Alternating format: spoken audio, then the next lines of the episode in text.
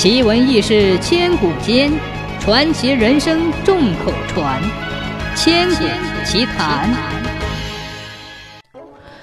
古时候有个妙庄国，国王叫妙庄王，他有三个女儿。大公主爱打扮，天天浓妆艳抹，穿红戴绿；二公主一天到晚轻歌曼舞，吃喝玩乐；三公主却穿布衣，吃素食，在房里读诗书。妙庄王年老了，他想，他这王位传给谁呢？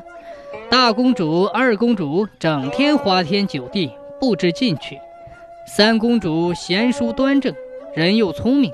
比较合适，所以妙庄王拿定主意，要给三公主招个上门女婿，尽早成家立业。一天，妙庄王对三公主说道：“儿啊，宰相的大公子才学过人，可配我儿。我想叫老师去做媒，你看如何？”三公主听了，只是摇摇头。过了数日，妙庄王又说：“儿啊。”当今新科状元才学出众，这桩婚事你愿意吗？三公主听了又摇摇头。过了几天，妙庄王又来了。儿啊，这回你一定满意。为父给你找的这个驸马郎是当朝首富，他家有一座金山，一座银山。不待妙庄王说完，三公主把头摇得跟个拨浪鼓似的。父王。女儿不愿，女儿甘愿侍奉父王一辈子，终生不嫁。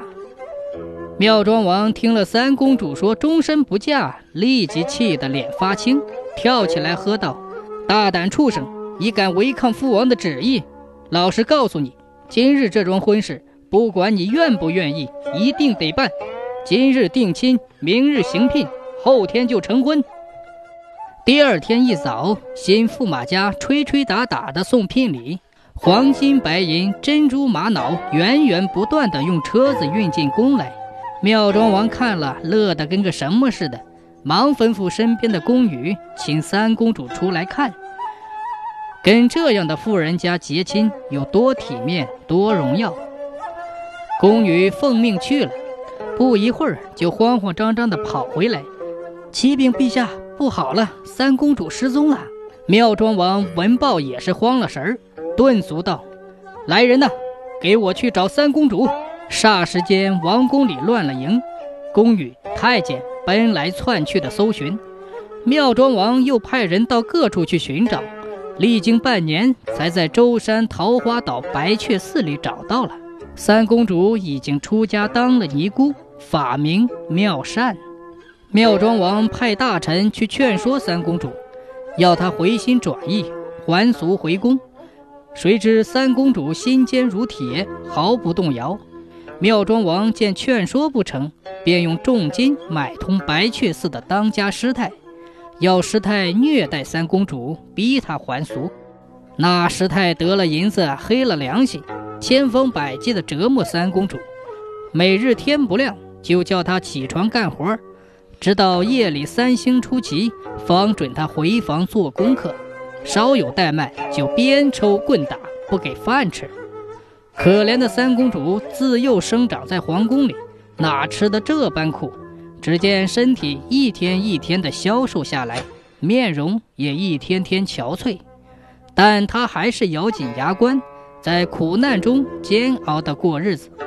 这一年寒冬腊月，大雪纷飞，桃花岛上遍地白雪覆盖，无法打到柴草。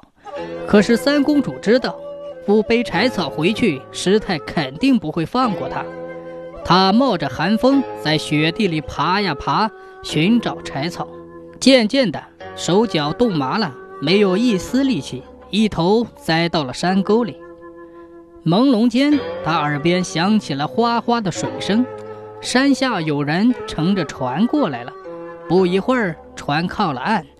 一个白发苍苍的老翁走上山来，那个老翁走到三公主身边，掏出一颗明晃晃的珠子，放在她嘴尖，咕噜一声，珠子吞进肚里，顺着喉咙滑下肚去。说也奇怪，珠子一落肚，三公主顿时神清气爽，浑身舒畅。三公主一咕噜爬起来，在老翁的指点下，登上小船，顺着潮流来到了桃花岛东边的一个山头。三公主就在那座荒山上结茅为棚，与鸟兽作伴，念经修行。就这样过了几年，三公主的行踪终于又被妙庄王得知了。这一次，他御驾亲征，带领人马开赴东海大洋，将三公主安身的小岛团团围住。妙庄王带着人登岸搜山。谁知山上的蛇虫一起出动，见人就咬。搜山的人连滚带爬逃了回来。妙庄王气得七窍生烟，命人用硫磺、硝石点火烧山，火仗风势，山上成了一片火海。猛见火海里升起了一团红光，三公主身穿白袍，脚踏莲台，隐现在红光里。徐徐飘向岛对面的一个礁洞，妙庄王枉费心机，只好收兵回宫了。妙庄王回宫没几日，忽然奇痒难熬，浑身长出一颗颗无头脓疮，访遍名医，用尽良药，全然无效。妙庄王躺在床上，等着死神的降临。忽然，一个声音在他身边响起。